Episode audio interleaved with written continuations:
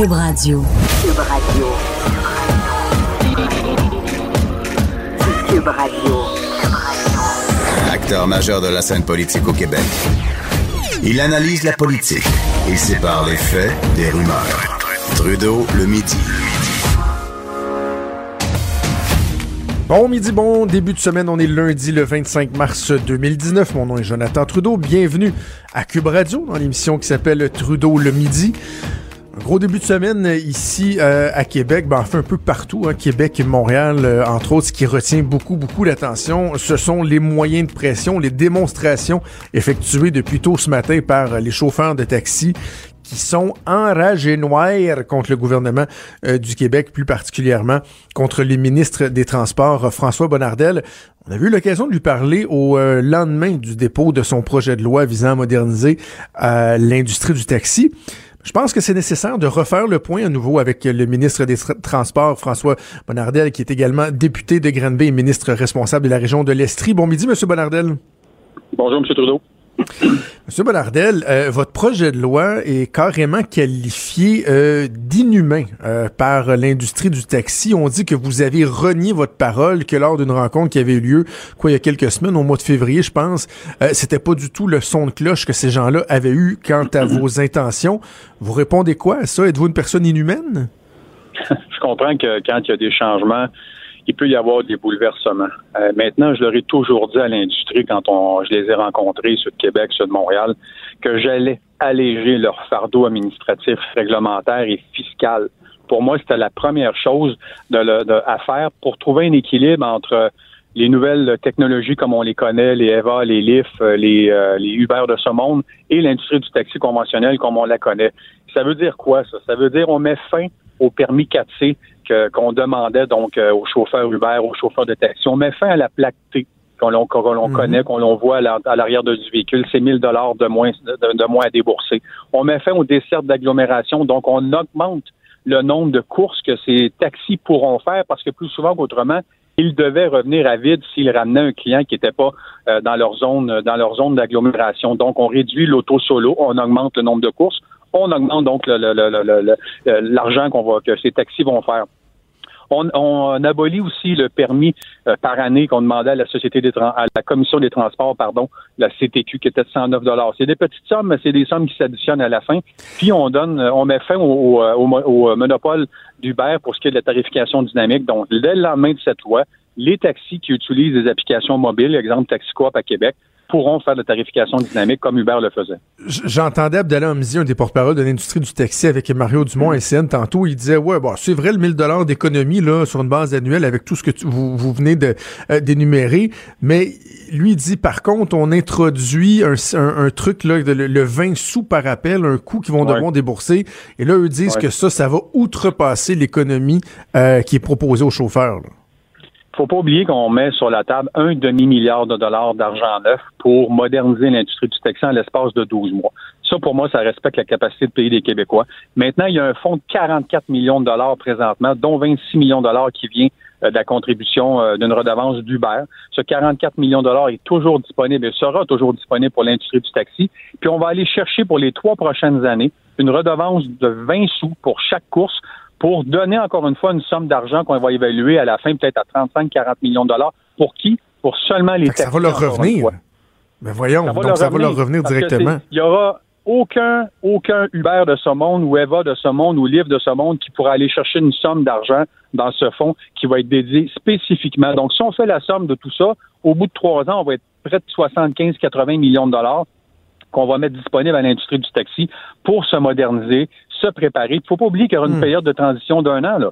Entre l'adoption de la loi, le lendemain matin, on leur dit on vous donne une chose vite, vite, c'est la tarification dynamique. Puis de l'autre côté, il y aura un an de transition pour se préparer donc à la future loi qui est à blâmer, Monsieur le ministre, pour la surenchère? Hein? Parce qu'eux, ils disent, bon, là, les quotas, c'est le gouvernement qui a mis ça en place. Et là, bon, c'est devenu des fonds de pension pour certains, un moyen de faire euh, du développement économique pour d'autres. Mais là, il y en a qui disent, oui, mais la surenchère, elle a existé parce que le gouvernement est venu limiter le nombre de permis. Qui est à blâmer pour ça? Ouais, c'est certain que, que, la spéculation, c'est certainement pas la faute, dans une certaine mesure, des gouvernements depuis les 20-25 dernières années. Il y a des permis euh, euh, qui se sont vendus. Il y en a un qui s'est vendu au-dessus de 200 000 Voilà même pas deux semaines Euh, je vous dirai pas où, mais il y en a un. Alors, euh, à quelque part, euh, il y a des permis qui se vendent 90 000 en région, d'autres 125 ici, ailleurs, 150, même au-dessus de 200, comme je viens de vous le mentionner. Et maintenant, au-delà de tout ça, euh, cette loi aurait dû être écrite, voilà, déjà au moins deux ans. Au moins deux ans. Si cela avait été le cas, on aurait minimalement sauvé, j'en suis persuadé, moi, un, un Théo Taxi à Montréal. Ça va peut-être donner aussi la possibilité à, à, à, de futurs investisseurs de ramener un Théo Taxi 2 euh, à Montréal. Maintenant, au-delà de tout ça, on, a, on devait encore une fois donc moderniser, trouver un équilibre entre l'industrie du taxi traditionnel et, euh, et euh, les nouvelles technologies. Puis je pense que c'est ce qu'on a fait. Dans vos discussions avec eux, est-ce que à certains moments euh, la question de l'évasion fiscale est venue sur la table? Parce que moi, c'est un élément que j'arrête pas de ramener là, mais le ouais. fisc a évalué en moyenne à 72 millions par année l'évasion fiscale mm -hmm. dans l'industrie du taxi au cours des dernières années. Euh, ça, par exemple, ils en parlent pas trop. Ils demandent des compensations de centaines de millions, mais les centaines de millions que eux nous ont volés, dont ils nous ont privés, mm -hmm. ceux sont assez discrets là-dessus, hein?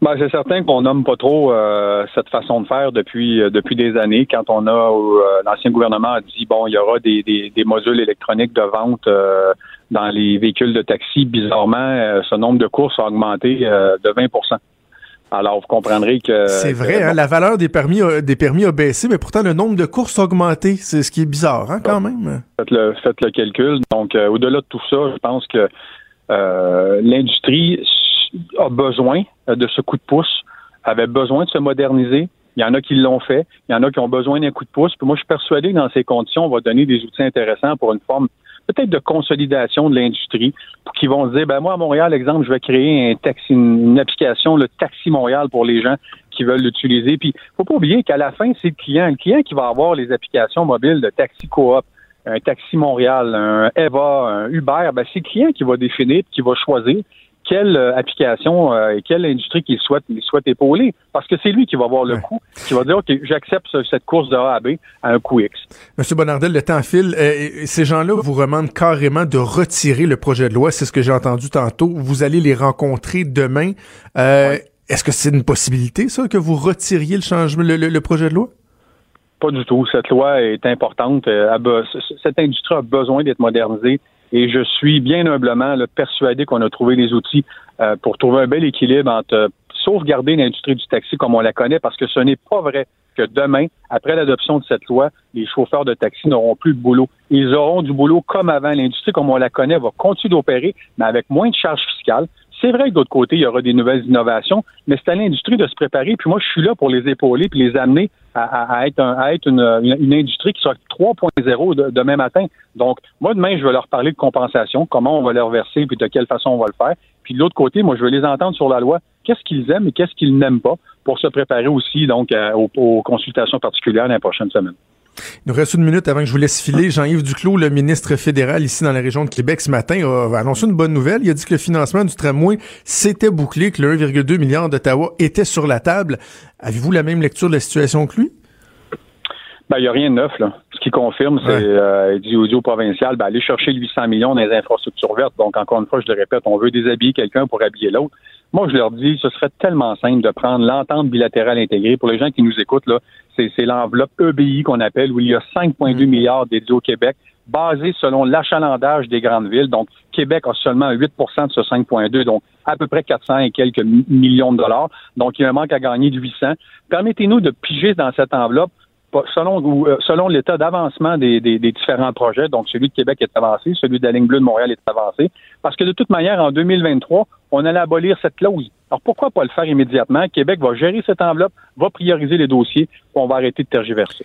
On aura l'occasion de s'en reparler. Vous êtes bien occupé aujourd'hui. Merci d'avoir pris le temps, François Bonnardel, et bonne chance avec euh, vos discussions avec l'industrie du taxi. Au plaisir, merci. Merci beaucoup François Bonnardel, ministre des Transports, également député de euh, Granby. Je vais revenir sur les taxis, mais juste avant, Claire, sur euh, cette histoire-là du, du, de la négociation avec le gouvernement fédéral, euh, euh donc dans le dossier du, du, du tramway. Euh, j'ai eu l'occasion, puis merci au patron du journal de m'avoir euh, donné l'occasion de, de, publier une chronique le dimanche, que normalement j'ai pas, et, pas uniquement le Journal de Québec, mais pour, pour amener en tout cas ma version des faits, la lecture que moi j'en fais sur tout ce dossier-là, parce que dans la région, il y, a, un spin qui a été initié par les libéraux fédéraux, par Jean-Yves Duclos et, euh, d'autres, euh, à l'effet que le gouvernement du Québec avait choisi de prioriser le troisième lien au détriment du projet de tramway.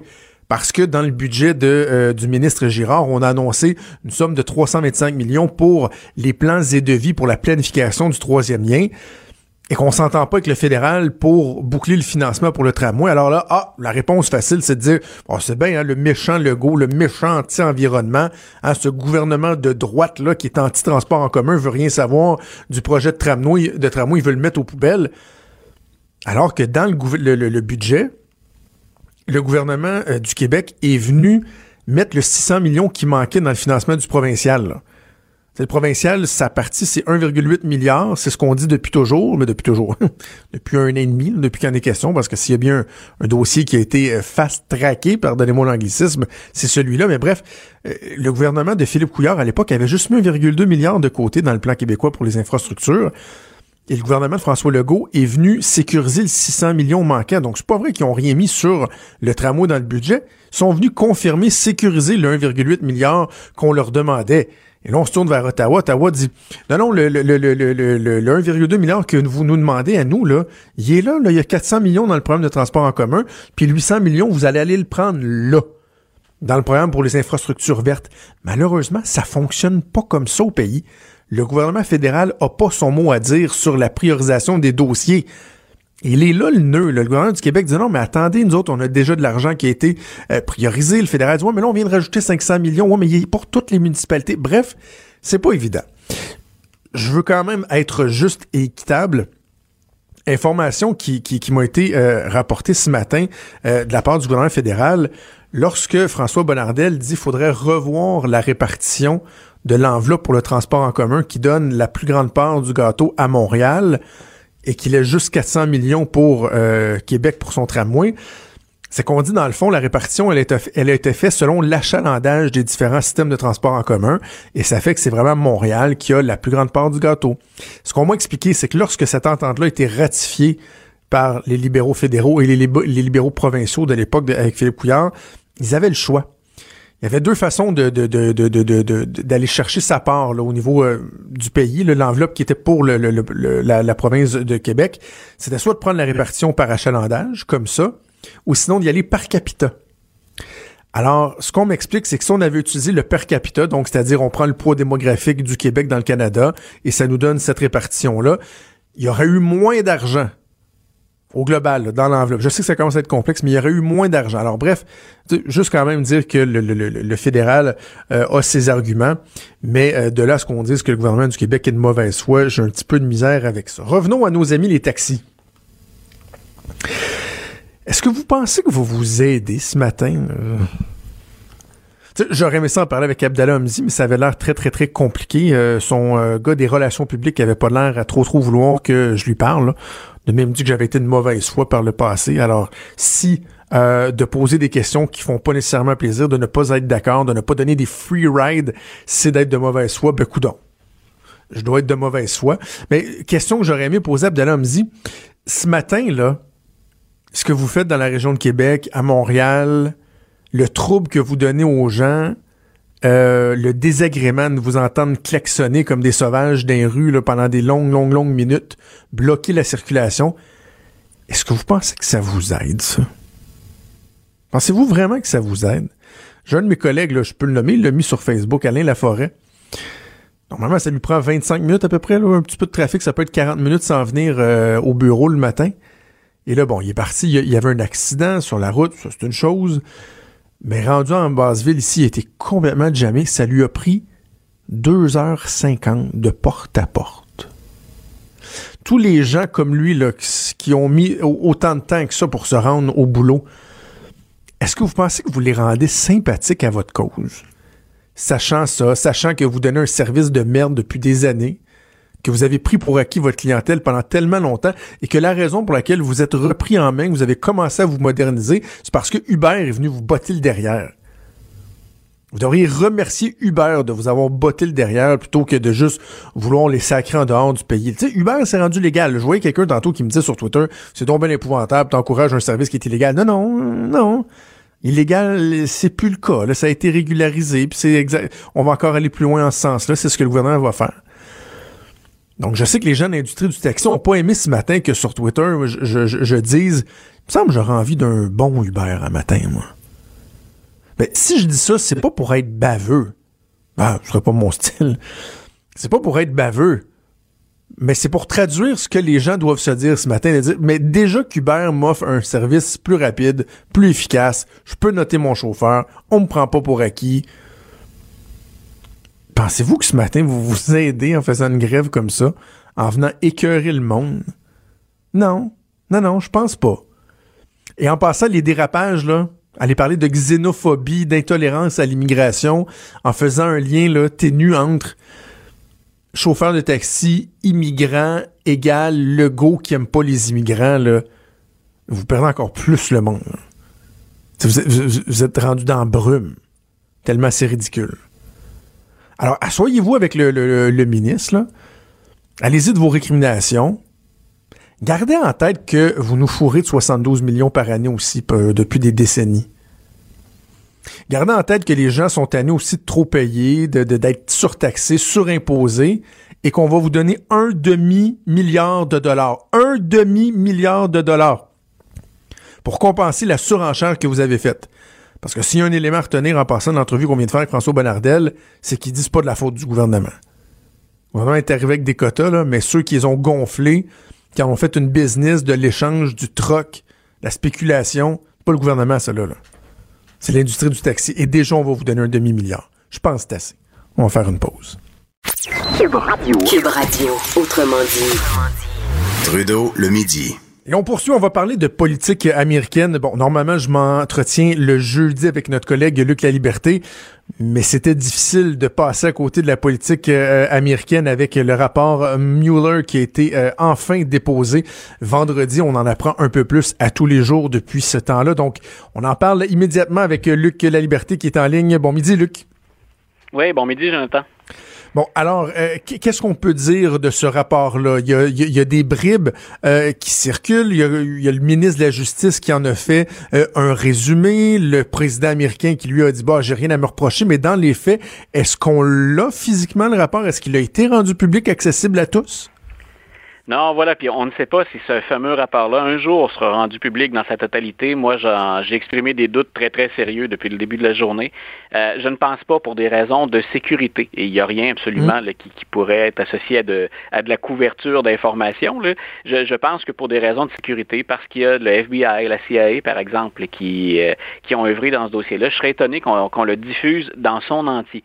Maintenant, est-ce qu'on va en avoir plus que ce que le ministre de la Justice a laissé filtrer dans quatre petites pages de texte, euh, fort probablement. Euh, et je pense que les démocrates ne vont pas lâcher l'os euh, tant qu'ils tant qu'ils n'auront pas d'informations supplémentaires. On en a quand même assez pour savoir que ça change un certain nombre de choses, le rapport Mueller, mais sur d'autres, on va continuer à, à ferrailler. Il y a une bonne nouvelle, bien entendu, pour le président Trump, c'est qu'à partir du moment où on dit il n'y a pas eu de collusion, ben, c'est une bonne nouvelle pour le président Trump qui, euh, qui crie ça sur tous les toits depuis deux ans, il n'y a pas de collusion. M. Mueller dit j'ai pas trouvé suffisamment d'informations pour être en mesure de dire qu'il y a eu collusion, mais j'ai envie de te dire en même temps, pour les Américains, c'est rassurant de savoir qu'il n'y a pas eu collusion. On sait déjà, puis ça devrait inquiéter plus les Américains et fort probablement le président, on sait déjà qu'il y a eu de l'ingérence russe. Maintenant, est-ce que notre gouvernement en collaborer avec les Russes, ça, aurait été encore beaucoup plus troublant. Le problème est déjà grave de savoir que les Russes ont cette influence-là sur une élection, puis que M. Trump a peut-être profité de cette ingérence-là pour euh, vaincre Hillary Clinton, mais le président lui-même n'est pas impliqué. Parce que je, veux qu'on fasse juste un, petit pas en arrière pour, pour 20 secondes. Le, à la base, le mandat euh, confié à, à, à M. Mueller c'était précis, c'était de savoir s'il y avait eu collusion euh, entre euh, l'équipe de, de, de, Donald Trump et la Russie. Est-ce que c'était aussi précis que ça ou c'était plus large? Non, c'était plus large que ça. Ce qu'on souhaitait du rapport Mueller, c'est qu'il fasse la lumière sur l'ingérence russe. Et on a vu que ce mandat s'est élargi en, cours de route. On lui avait quand même donné un certain nombre de, de pouvoirs à M. Mueller. Donc, lui, il a regardé, bien entendu, des, des, accusations parce que le FBI avait déjà sonné l'alerte en disant, écoutez, on pense, nous, que l'administration Trump a frayé avec les Russes. Est-ce qu'on a frayé au sens illégal ou au sens haute trahison pour le, le, système américain? Euh, ben, il semble que non. De l'autre côté, on a vu aussi que M. Mueller puis ça, ben, pour M. Trump, ça reste un, boulet à traîner. M. Mueller a également élargi son enquête quand, en, travaillant sur des, individus autour de l'administration Trump, il avait le loisir d'enquêter également sur les liens qu'on entretenait avec l'étranger, puis dans certains cas, des liens d'affaires. Et il faut rappeler, puis ça, M. Trump ne peut pas faire disparaître ça d'un coup de baguette magique, et, M. Mueller, euh, c'est conséquent finalement ce qu'on apprend depuis, depuis hier et ce matin. Euh, il y a quand même six individus de l'entourage Trump, à part les 34 ressortissants étrangers qui ont il y, a, quand même cinq criminels qui vont aller derrière les, barreaux. Puis, euh, je dis cinq parce que le sixième, M. Stone, n'a pas eu son procès encore. Et c'est le seul, en fait, dont on pouvait penser qu'il y avait collusion avec des forces euh, étrangères parce que lui, on, s'intéresse à M. Stone, entre autres pour ses liens avec Wikileaks et Julian Assange. Donc, euh, c'est lui qui avait averti M. Trump, d'ailleurs, que des informations compromettantes sur Mme Clinton allaient être diffusées sur l'équipe de campagne et sur Mme Clinton. Donc, M. Trump, il s'en tire bien si on parle de collusion, et il a raison de célébrer aujourd'hui, puis il peut même se servir de ça comme cheval de bataille pour 2020. Puis en plus, il peut se servir de ça pour attaquer les médias. Ça fait deux ans, grosso modo, ou presque, qu'on parle de, collusion. M. Trump a toujours dit c'est des fake news. Je n'ai pas, il n'y a jamais eu de collusion. Mais Luc, Luc, tu viens. Tu viens de le dire, il y a quand même eu euh, des inculpations. Il y a des gens qui ont été accusés, qui ont été reconnus coupables, des gens qui étaient très, très proches de Donald Trump. Tu sais, je, euh, je comprends qu'il peut euh, dénoncer le, jugement des médias jusqu'à un certain point. On a l'impression que c'est devenu une affaire personnelle entre les médias et le président Trump. Mais de là à dire que l'exercice était futile et, non ah, nécessaire, je m'excuse, mais c'est pas vrai. Ben non, pas tout à, fait. Quand, là, la, portée que M. Trump va donner à ça, c'est une autre histoire.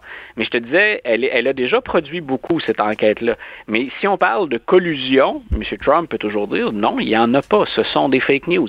Il ne peut pas dire que c'est une chasse aux sorcières. Hein. Je disais, on ne peut pas faire disparaître les cinq, euh, les cinq individus qui ont obtenu une peine de prison, pas plus qu'on peut éviter un procès à Roger Stone. Donc tout ça va aller de l'avant.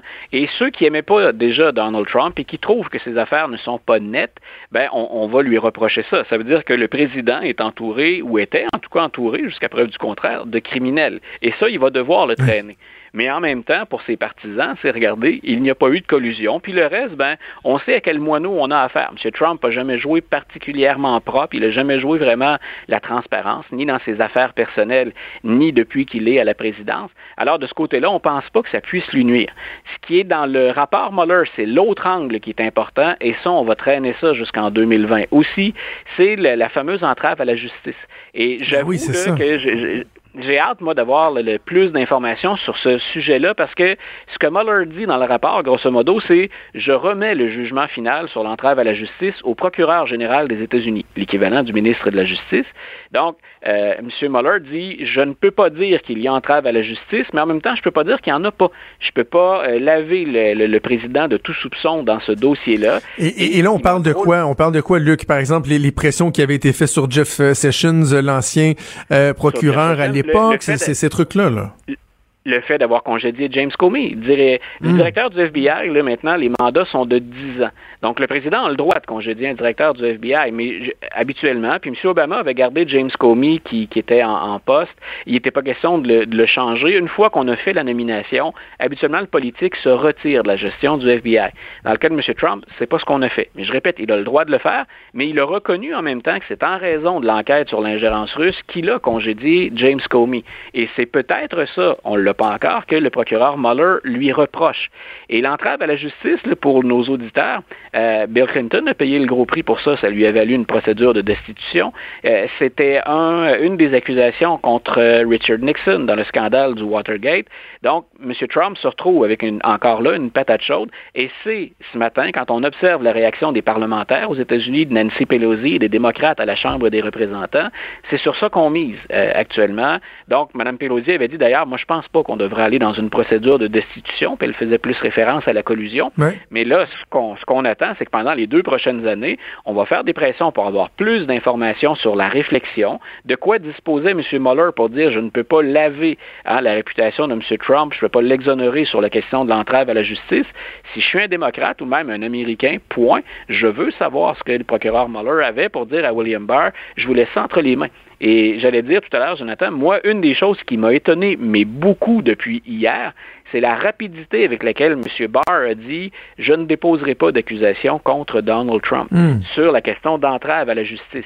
Dans un rapport qui, qui, a entre 150 et 200 pages, je crois, euh, dans un rapport qui est aussi volumineux, qui ne prenne pas la peine d'étudier plus longtemps, euh, alors que M. Mueller lui-même dit, grosso modo, je vous remets ça entre les mains parce que je ne veux pas trancher, que M. Barr, en 24 heures, 36 heures, tranche aussi rapidement, il va devoir répondre de ça, M. Barr, aussi comme procureur général.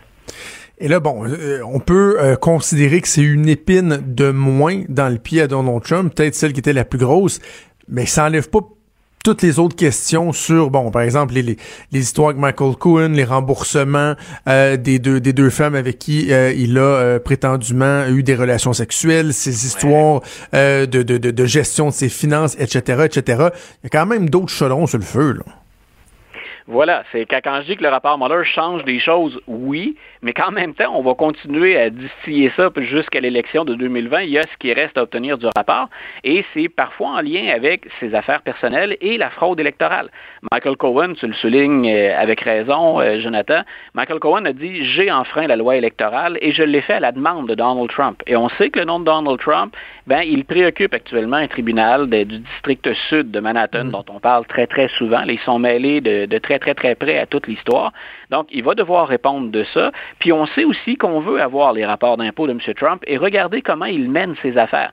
Quand on voit que ses proches, et on le disait tout à l'heure, ce sont donc maintenant des criminels, les Manafort, Flynn et compagnie, mm. quand on voit que ces gens-là ont pu tremper dans, des crimes associés à ben, je mens sur mes revenus, je ne paie pas mes impôts, je ne déclare pas tout, euh, je fraye avec des puissances étrangères, M. Trump va devoir répondre des mêmes choses. Donc, quand je dis que ça change peu de choses, oui, la collusion, M. Trump peut faire un chemin avec ça, puis même scander ça jusqu'à la, jusqu'à la campagne électorale.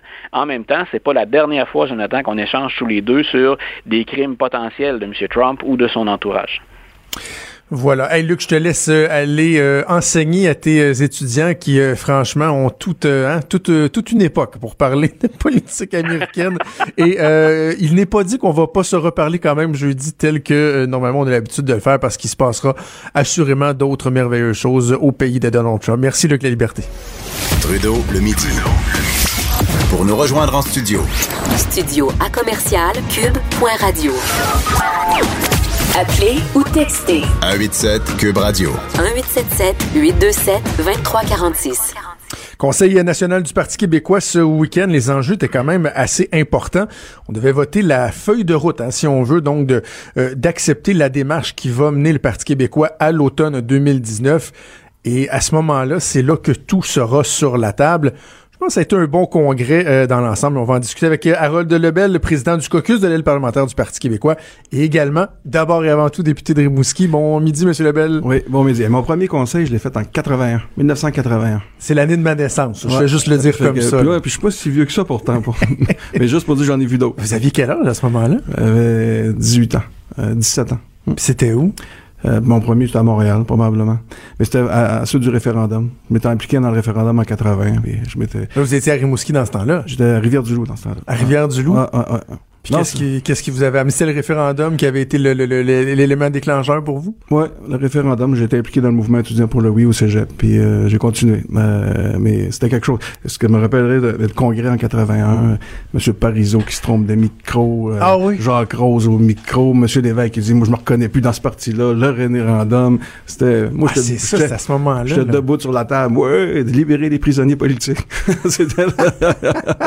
J'en ai vu pas mal. Vous le faisiez pourquoi à l'époque? Parce que, tu sais, moi, j'ai commencé à, 16 ans à m'impliquer avec les, jeunes libéraux à l'époque, puis je disais toujours à la blague que souvent, la porte d'entrée en politique, c'était plus pour le party que pour le parti, là.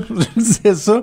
Euh, mais à cette époque-là, en 81, déjà, les jeunes, 16-17 ans, c'était des valeurs politiques qui étaient profondes, C'était pas juste d'aller socialiser, Ouais, ben, le référendum, ça avait été, euh, pour moi, j'avais pas le droit de vote, mais j'étais impliqué en, en 80, puis ça nous avait donné un choc. Là. On disait non, non, c'est pas vrai. Là. On s'est dit, bon, on, on avait aimé le, le mouvement. Il y avait quelque chose, des, des, toutes les régions du Québec, le mouvement étudiant pour le oui, c'était fort. Là, on, pouf, ça tombe. On dit non, non, on veut continuer. Et là, on a, on a infiltré le Parti québécois. On est rentré dans le Parti québécois, puis on a fait ce qu'il fallait faire. Puis on a brassé. Puis je me rappellerai aussi en 80. Je m'excuse si je parle de ça. Mais, mais non, mais je trouve ça tellement intéressant. Allons-y. Euh, quelques années plus tard, en 84, je suis élu à l'exécutif national avec M. Lévesque, René Lévesque au bout de la table. Et là, je plaide pour créer un comité des jeunes. Il faut avoir un comité des jeunes dans le parti. Puis là, je suis cogne sur la table, puis j'avais les cheveux longs. Puis là, je dis, ah, il faut, il faut. Et là, euh, M. Lévesque, il dit, Monsieur Lebel, il dit le parti, il n'y a pas 20 ans. On ne fera pas un comité de jeunes pour un parti qui n'a pas 20 ans. Il dit, vous reviendrez plus tard. ça avait fini de même. J'avais jamais réussi à votre comité des jeunes. Fait que vous avez eu l'occasion de côtoyer René Lévesque? Un an, ouais. C'est l'année où il est parti. C'était l'année, ça a été le bout difficile quand même. Là. Ouais, il y avait plein de jeux de coulisses partout. Euh, je regardais ça, mais je comprenais pas la moitié de ce qui se passait. J'étais plus jeune, mais euh, c'était euh, non, c'était quelque chose. C'est Pierre-Marc Johnson qui est arrivé avec le comité des jeunes en 87 et avec Isabelle Courville, Stéphane de Bouillonnec qui s'est ramassé avec hey. CAC qui était là. c'était quelque chose là aussi. C'était puis c'était pour, dans le fond, il avait créé le comité des jeunes pour appuyer, s'appuyer lui-même, dans le fond. Okay. Mais quand M. Parizeau est arrivé, euh, après, là, quand Johnson est parti, M. Parizeau est arrivé, là, les jeunes sont, sont tous mobilisés pour être contre Parizeau. Il avait dit, c'est pas Pierre-Jean-Jacques qui va nous dire quoi faire. Puis il y avait eu une sortie publique pour démissionner en bloc dans un conseil. Le chevrette s'était levé, puis il avait dit, non, non, non, vous autres, si vous partez, il y a une plein de jeunes qui vont rester. Mais à cette époque-là, il n'y avait pas les médias sociaux, il n'y avait pas les tweets, il n'y avait pas tout ça. Fait qu'on pouvait se parler en ça dedans. Pouvait brasser. Ouais, on pouvait brasser. se parler en dedans de la cabane. Maintenant, euh, tu, on se parle, mais ça sort de partout. Les nouvelles en continu, les médias sociaux. Ça fait que c'est aseptisé. Ça vient un peu aseptiser le débat. Ben, c'est plus... Euh, tu peux jamais, tu peux discuter d'une chose, mais oups, ça sort autrement ailleurs. Tu, tu sais jamais qui sort. Il y a des, des gens qu'on connaît pas qui démissionnent d'un coup sec. On dit, puis là, ça fait la nouvelle. On dit, ouais, mais il était où lui avant? C'est plus difficile aujourd'hui, mais dans le fond, c'est peut-être aussi plus démocratique, on sait pas. La fibre que vous aviez à l'époque, l'intensité du, du, du, mouvement politique, le jeune Harold Lebel qui avait, qui, avait 17 ans, euh, versus ce que c'est aujourd'hui, que c'est plus difficile, la souveraineté. Et comment vous la voyez, la différence entre il y a 35 ans et aujourd'hui? Est-ce que c'est est-ce que c'est plus difficile de garder cette foi-là, ce, cette motivation-là par rapport à ce que, ce que c'est devenu l'essoufflement et tout? Ben, ce que j'ai vu, c'est euh, dans les années du, de gouvernement, ça, la, ça, ça a baissé. Les jeunes, ça, ça, ils se mobilisaient moins. C'est parce que ah. là, on était au pouvoir, puis euh, le gouvernement faisait des affaires. Là, les jeunes, ça s'est devenu un peu aseptisé. Ce que j'ai vu en fin de semaine, par exemple, ça, j'ai vu des jeunes qui étaient vraiment convaincus. J'ai rarement vu des filets de jeunes derrière le micro comme il était. Là. Il était, puis j'ai jamais vu autant de stratégies concertées entre les jeunes pour dire on va brasser la cabane. Ça, j'ai ça faisait longtemps, longtemps que j'avais pas vu ça comme ça. J'ai senti ça en fin de semaine. Beaucoup. Donc, comme s'il y avait quelque chose qui était en train de se, se, se réanimer. Mais là, il y en a qui vont dire Ouais, mais là, les jeunes, c'est juste en réponse à Catherine Fournier. C'est une démonstration, mais dans le fond, tu sais, c'est de l'artifice parce que les jeunes, ils désertent le Parti québécois. Il y en a qui vont vous répondre ça. Ouais, mais moi, je, je, je, je vous dis, j'ai vu ce parti-là grandir aussi depuis longtemps. Et je vous dis, ce que j'ai vu en fin de semaine, c'était il y a eu un état de choc, il faut le dire. Le départ de Catherine, ça a brassé les affaires. Euh, les jeunes qui ont signé la lettre, ça a brassé les choses. Il y a eu une, une prise de conscience, je pense, par rapport aux jeunes, de dire, on fait quoi là? On sort mm. ou on revire ce parti-là? Et j'ai senti en fin de semaine des jeunes qui avaient dit, on va revirer ce parti-là, bout pour bout. On va emmener nos... C'est fini, là, les brunchs les dimanches à 11h, où on, on fait une assemblée générale dans un comté à 11h. Nous autres, les brunchs le dimanche à 11h, c'est pas notre génération. Nous autres, on veut être ces médias sociaux, on veut être ces plateformes, on veut être là. C'est là qu'on veut faire de l'activité. Ils sont venus nous dire ça. Et ça a brassé. Ça a brassé. C'est sûr que ça brasse les méthodes, mais il faut faire ça. On dit comme l'autre, on est rendu là. Ça prend plus de flexibilité aussi euh, au parti, il me semble. On entend beaucoup ça là, dans, dans, dans, ce qui sera proposé à l'automne prochain, de dire, bon, on a un parti qui est un peu rigide, on a de la misère à s'adapter. Ça fait partie des éléments qui sont beaucoup mis de l'avant, ça. Hein? C'est clair. Tu sais, quand le parti était... Euh, mis en place dans les années 70. Il y avait des méthodes, le code Morin, puis il y a toutes sortes de façons de gérer, des statuts, puis là, tu suis le, le livre. Puis c'est, on n'a jamais trop évolué avec ça. À chaque congrès, on arrive, on change quelques affaires, mais on n'a jamais vraiment pris le temps de dire là les choses changent puis il faut qu'on change nous autres aussi. Puis c'est ça qu'en fin de semaine ils sont venus nous dire les plus jeunes. Et on dit là, là nous on n'est pas capable de fonctionner dans cette, boîte-là, dans cette structure-là. C'est pas, c'est pas notre génération. C'est plus ça. On est rendu ailleurs au Québec. Le Québec a changé. Il faut qu'on change nous autres aussi. Et c'est ça qu'ils sont venus nous dire. C'est sûr que ça brasse. Les plus vieux ont trouvé ça, hein, ça brasse un peu. Ceux qui sont là, qui nous disent, moi j'étais là en 68, j'étais là à tête Bourgo. on a besoin d'eux autres, là. Encore, il faut qu'ils restent là. Mais c'est sûr que autres, ça les c'est certain. Parce que, bon, il y a la feuille de route, ça a été adopté à l'unanimité, à, donc ça, c'est, bon, j'allais dire c'est derrière vous, mais ça vous permet d'aller de l'avant dans les faits. Plusieurs propositions également qui ont été faites par les jeunes qui ont été acceptées, entre autres la possibilité d'avoir des non-membres qui pourront s'adresser sur le parterre, euh, être là dans les différents congrès seule petite affaire qui n'a pas passé, ou petite affaire, euh, jugeons de, de, l'importance, mais c'est cette proposition d'avoir 50% des membres qui auraient 40 ans et moins. Là, c'est, on est rendu à, c'est beau les jeunes, mais à un moment donné, wow, wow les moteurs. mais la, résolution qui était déjà là disait qu'une sur quatre, une personne sur quatre, un délégué sur quatre doit avoir 31 mois. Ça, c'est déjà là. C'est déjà, c'est là, ça va rester. Les jeunes ont voulu monter ça un peu plus haut. On dit deux, 41 mois. Sur 4, 2 de 41 mois. Et là, c'est sûr que ça n'a pas passé, mais ça a pas, c'était serré, ça n'a pas passé par 10 votes, je pense. Mm. Euh, le, le, on est toujours un peu frileux avec les quotas au, Parti québécois. Il y a déjà eu un débat il y a deux ou trois ans sur la présence des femmes, puis à la mm-hmm. moitié, moitié. Puis on s'avait été battu aussi à cette époque-là. C'est, l'idée, c'est, puis moi, c'est ma, ma conviction, l'idée, c'est pas d'assurer la présence des jeunes par des règlements. C'est pas comme ça qu'il faut faire ça. Il faut assurer la présence des jeunes par d'animation politique, par en allant sur le terrain. Moi, je pense que la présence des jeunes dans le conseil, dans le prochain congrès, c'est pas juste des jeunes qui sont dans les comités de jeunes, c'est des jeunes qui sont présidents de circonscription, c'est des jeunes porte-parole, c'est des jeunes qui sont trésoriers dans leur circonscription, c'est des jeunes qui sont membres de leur exécutif de circonscription. C'est ça qui va faire en sorte. Et moi, je suis convaincu que la prochaine fois, c'est mon objectif, les jeunes en bas de 40 ans vont être majoritaires au prochain congrès des, du Parti québécois. C'est comme ça qu'on va faire le renouveau, mais pas par des quotas. on peut pas faire pousser plus vite une fleur en tirant dessus.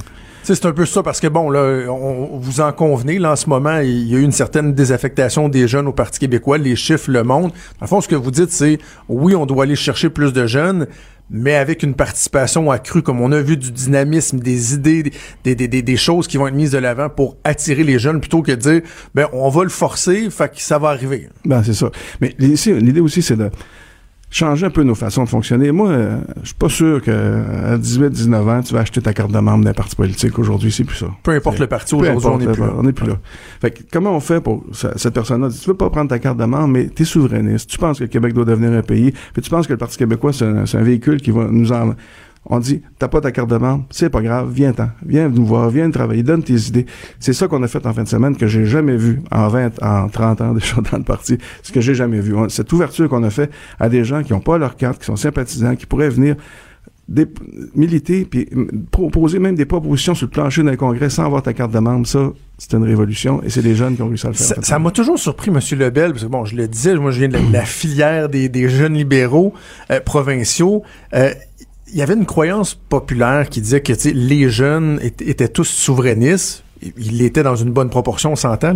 Mais au niveau de l'implication politique, de la capacité à brasser la cage, les jeunes libéraux ont été souvent plus plus actifs, plus dynamiques que les jeunes péquistes dans dans l'histoire moderne, si on veut. Là. Dans les 20-30 dernières années, les Mario Dumont de ce monde, les Claude Béchard, euh, comme s'ils osaient plus euh, euh, avoir du, du, front sur le tour de la tête. Là. Donc c'est un peu de ça qu'ils doivent s'inspirer. Je vous dis pas de lancer des fleurs aux libéraux. Là. Non, non, non, non c'est correct, mais c'est parce que je trouve ça drôle.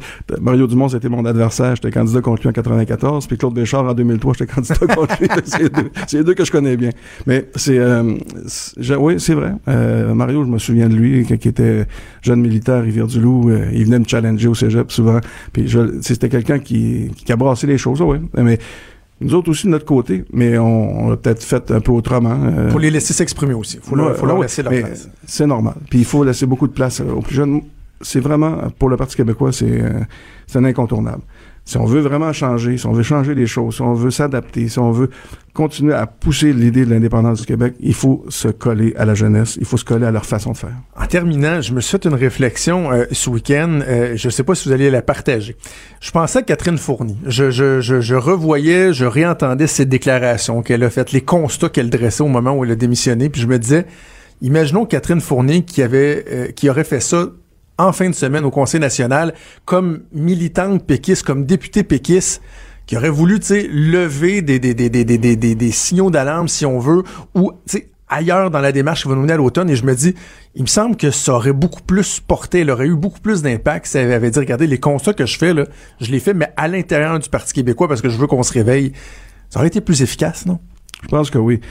Moi, j'avais parlé à Catherine il y a peut-être un mois, un mois et demi. Euh, elle me dit, Harold, il faut que ça change les choses dans le parti, il faut que ça change. Puis là, elle dit, les statuts, ça nous bloque, il faut faire telle assemblée, il faut avoir J'ai dit, t'occupes pas des statuts. Fais ce que tu as envie de faire. Brasse la cabane. Organise un congrès à côté de l'autre. Puis, mais reste dans le parti, mais brasse les choses. Occupe-toi pas des, des règlements. Puis tout ça. Fais ce que tu as j'ai dit, j'avais dit brasse la cabane. Bon, elle l'a brassé autrement que je pensais, mais, mais c'est sûr qu'en fin de semaine, je pense qu'elle aurait été, elle aurait assumé un beau leadership, mais c'est son choix. Monsieur Labelle, merci. Vous aurez remarqué que j'ai pas parlé, moi, de mort du parti ou de non, réanimer. C'est quand J'espère qu'on note qu'à peu près le seul chroniqueur qui parle pas de la mort du Parti québécois, c'est le chroniqueur fédéraliste. C'est très bon, ça. Continuez comme ça. Harold Lebel, président du caucus de l'île parlementaire du Parti québécois, député de Rimouski. Merci, puis merci pour les souvenirs partagés. C'était ah, fort intéressant. Trudeau, le sexe symbole de la politique. Ah, c'est Jonathan, pas Justin. Trudeau, le midi. Cube Radio. Salut Vincent Dessureau. Salut Jonathan. Comment vas-tu en ce beau lundi? Super bien fait beau, on s'amuse. Oui, oui, le bruit des taxis qui klaxonnent dehors, c'est merveilleux. Oui, effectivement, absolument. Par-moi de Apple, il y a une grosse euh, annonce qui s'en vient, euh, qui s'en vient carrément dans les prochaines minutes. Oui. Ce qu'on s'attend, c'est à ce que Apple se lance quoi dans le streaming, un peu comme les Netflix euh, de ce monde, c'est Oui, c'est à 13 h donc moi, dès que je finis avec toi, je vais aller écouter ça parce que certains disent que ce serait peut-être la plus importante keynote, là, donc annonce d'Apple depuis le, premier iPhone. Donc, il y avait un peu...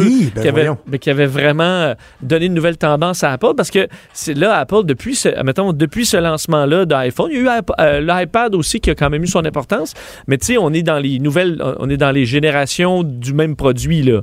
Euh, iPhone 10S, iPhone 11. là, c'est vraiment une, une nouveauté, là. Donc, probablement, la, vers où s'en va Apple pour la prochaine décennie en termes de nouveaux produits, c'est le streaming, donc concurrence pour Netflix, un projet sur lequel Apple travaille depuis très longtemps. Alors, on annoncerait euh, un service euh, de, bon, de, diffusion euh, en ligne probablement pas avec déjà des programmes originaux. Apple travaille, développe ses propres séries. Ils ont investi un milliard, ce qui paraît énorme, mais qui est moins que. Ce qui n'est pas beaucoup. Ce qui n'est pas beaucoup, exact, comparé à Netflix ou d'autres. Alors, ils se sont associés avec euh, euh, des services déjà, euh, déjà connus qui vont être partenaires avec, avec eux. Donc, là-dedans, il y a HBO, par exemple, CBS qui devrait être dans ce service-là. Alors, tu vas payer par mois et via ton Apple TV ou l'application Apple, tu pourras écouter tout ça. Alors, l'objectif est vraiment d'aller concurrencer Netflix. Puis Netflix, il aurait même pu être dans le bateau, hein, parce que eux, Apple prend une partie des profits puis ils diffusent sur leur plateforme, mais Netflix a préféré rester de son bord pour des raisons évidentes, parce que c'est quand même le géant, puis euh, ils sont pas du genre à se coucher de même aussi facilement. Mais donc, ça, ça, ça devrait annoncer. On va voir les détails là-dessus. Et aussi le Apple News, que je trouve quand même intéressant parce que tu devrais pouvoir avoir accès via un montant par mois à énormément de publications de médias, de grands journaux, euh, comme le New York Times, entre autres. Euh, mais si on prend... Euh, non, le New York Times n'est pas là, c'est le Wall Street Journal qui est là. Mais comme le New York Times et le Washington Post, eux ont débarqué du projet à un moment donné parce que ah Apple prend une trop grande partie des profits. Apple prend 50 euh, des, des, produits de placement publicitaire sur euh, diffusé avec leur nouvelle plateforme. C'est énorme. Donc là, si tu es un journal, OK, je comprends que tu as une grande tu as une distribution super intéressante dans un contexte qui est vraiment difficile pour la presse écrite. Alors, est-ce que tu vas là, mais en vraiment partageant la tarte ou pas? Euh, donc, on voit que certains ont fait le choix que oui, euh, d'autres que non, mais euh, ce serait intéressant. Est-ce qu'on sait quelle, serait la différence entre, mettons, Apple News et une, application qui existe comme Press Reader qui permet de lire à peu près tous les journaux du monde parce que je dis ça parce que Press Reader, tu sais, sont les gens qui, qui, qui sont peut-être pas habitués avec ça. Euh, le montant qu'on paie, c'est de l'abonnement, mais pour le reste, il n'y a pas de il n'y a pas de publicité particulière. S'il y a de la publicité dans le journal que vous allez lire, vous allez voir la publicité, mais il n'y a pas de pub comme telle. Donc, j'imagine que le modèle d'Apple serait différent de ça. Supposé, on va voir. On n'a pas encore beaucoup de détails. Apple est toujours à secret. On est plus dans les, les fuites et les, les rumeurs. Donc, euh, c'est, dur à dire parce qu'on ne connaît pas exactement le, le montant ni à quel point il y aura de la publicité ou pas. Euh, donc, on va voir ça dans les, dans les prochaines minutes. Hmm. Mais euh, ça demeure quand même tellement une grosse plateforme Apple que ça peut être ben une bonne nouvelle pour les, certains médias d'information qui en arrachent d'avoir d'offrir un accès comme ça élargi. Mais écoute, on aura les détails tantôt. Euh, et ce qui est intéressant, c'est qu'Apple d'habitude dévoile tout dans le même événement, mais la semaine dernière, ils ont un peu écoulé leurs, leurs nouveautés par rapport au, au hardware, donc les nouveaux euh, AirPods, euh, les petits écouteurs, nouveaux iPad. Donc ils ont sorti un peu comme une nouvelle par jour, un peu comme pour débâtir Justin Trudeau. il y avait une nouvelle, une, nouvelle par jour la, semaine passée. Euh, et ben, c'est un peu ça qu'Apple a fait hier. Donc, on a, la semaine passée, on a essayé de, de garder euh, le nom Apple partout à la tête des, euh, des, des médias d'information techno pour en arriver à ce lancement aujourd'hui. Donc, on va en savoir un peu plus dans, dans 10 minutes, mais hâte de voir ça. OK. Parle-moi d'un autre géant, parce que l'on a parlé d'Apple, Amazon, qui profiterait de nos, nos moments de faiblesse, quoi, par exemple, quand on est sur, sur la J'ai trouvé, j'ai trouvé drôle cette petite petite euh, recherche du site de Hustle euh, qui a fait un sondage auprès de 2000 personnes qui prennent euh, de l'alcool. C'est pas nécessairement des personnes qui ont un problème d'alcool, mais qui, qui prennent un bon coup de temps en temps pour se rendre compte que ces gens-là, c'est des Américains, disaient par année avoir acheté pour à peu près 400 dollars de d'objets sur internet alors qu'ils étaient en état d'ébriété. Donc, vraiment du, drunk shopping. Là. Et que dans les cas de moments où tu es ça broche puis tu décides d'acheter des affaires, ça se fait presque exclusivement sur Amazon parce que les gens qui sont les plus touchés, c'est ceux qui ont l'Amazon Prime. Donc, ils peuvent acheter en un clic là, ben sur ton application. C'est euh, accès, euh, achat instantané, c'est livré chez vous dans deux jours. Donc, la facilité de ça, c'est sûr que c'était complètement chaud, rentrer tes mots de passe, ton adresse, ta carte de crédit, à un moment donné, tu abandonnes ça, puis tu t'en vas te coucher. Mais quand tu peux acheter en un clic, puis t'es un peu garlot, écoute, c'est-tu pas génial? Ça me fait penser à ma Apple Watch, hein, que je t'avais raconté, là. J'ai une Apple Watch depuis, euh, quoi, un mois et demi, deux mois maintenant. Et moi, c'est pas Amazon, mais c'est mes points récompenses RBC oui. que j'accumulais depuis au-dessus de deux ans et euh, un soir, euh, euh, une soirée bien arrosée chez les Martineaux du Rocher a fait en sorte qu'en revenant en taxi à l'hôtel, je me suis commandé une Apple Watch que je voulais depuis longtemps. Ma Fitbit, elle faisait plus, là, J'éclairais tous mes points pour ma Apple Watch. Ah, dans le taxi. Tu t'as acheté une Apple Watch dans le taxi. je l'ai magasiné dans le taxi et j'ai conclu la, transaction euh, mais, avant de dormir là-dessus, aurais-tu acheté exactement le même modèle ou tu... Euh? Non, m'a dit le bracelet que j'ai pris là, qui vaut... Euh, non, mais c'est un prix de, de débile. Ça m'a pas coûté une scène parce que c'était des points récompenses. Mais le bracelet original, il coûte cher. C'est ça, ça n'a aucun bon sens. La, valeur, j'ose même pas répéter euh, en ondes Il était bien beau dans le taxi, là. Ah, mais c'est drôle. Puis il, se slack à rien en plus. Il slack à rien. aimanté, là, il, il se ah, slack ah, c'est le modèle aimanté. mais euh, d'ailleurs, parce qu'il disait, admettons 400 dollars par euh, client américain, ça ferait à peu près 50 milliards de dollars en dépenses un peu un peu chaud aux États-Unis. Le problème, c'est que j'ai comme l'impression que tu viens de me donner l'idée. La prochaine fois que je vais être chaud d'aller magasiner sur Amazon. Ouais, ça va être le réflexe. Mais tu peux te, tu peux te désabonner du, de l'accès instant, de l'achat instantané. Là. Ça devrait venir avec une, un, truc là, euh, éthylique, là, comme dans, comme dans ben, les voitures. Là, avant d'acheter, tu souffles.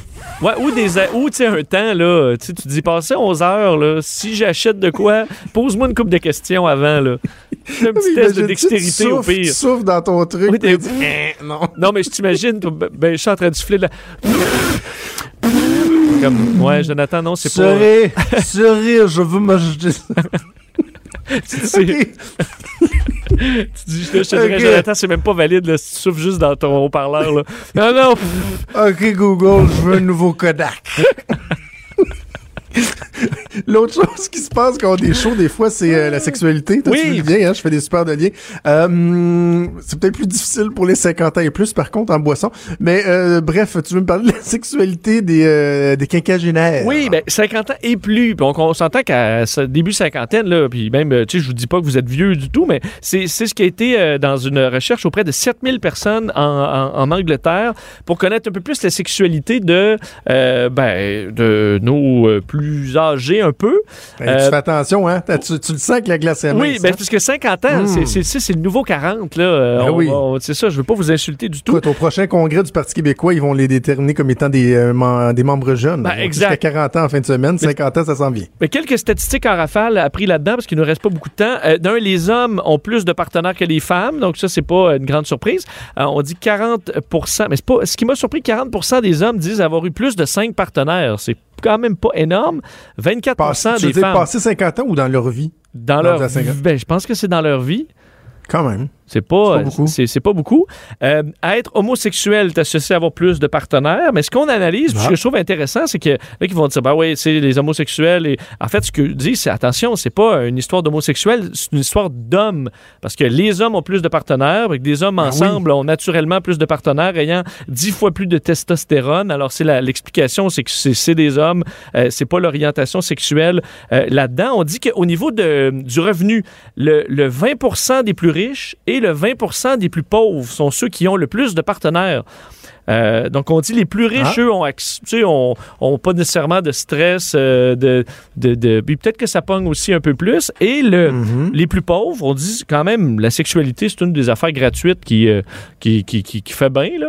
Alors. euh, Et pendant ce temps-là, la classe moyenne, elle, a pas le ben, temps de c'est ça, elle trava- travaille. les enfants, il n'y a jamais de temps, on est fatigué. Alors, c'est ça qui arrive. Et chez la femme, triste. le type féminin ayant le plus de partenaires, c'est les femmes blanches, bisexuelles, actives physiquement et sans maladie chronique.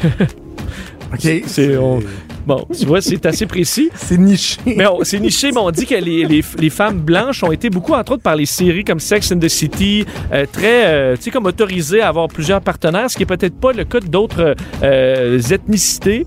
Alors, peut-être quelque chose d'intéressant là-dedans.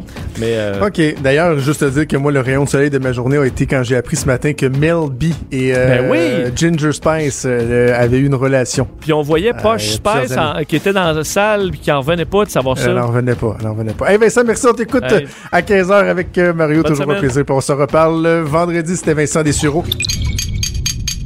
Cube Radio.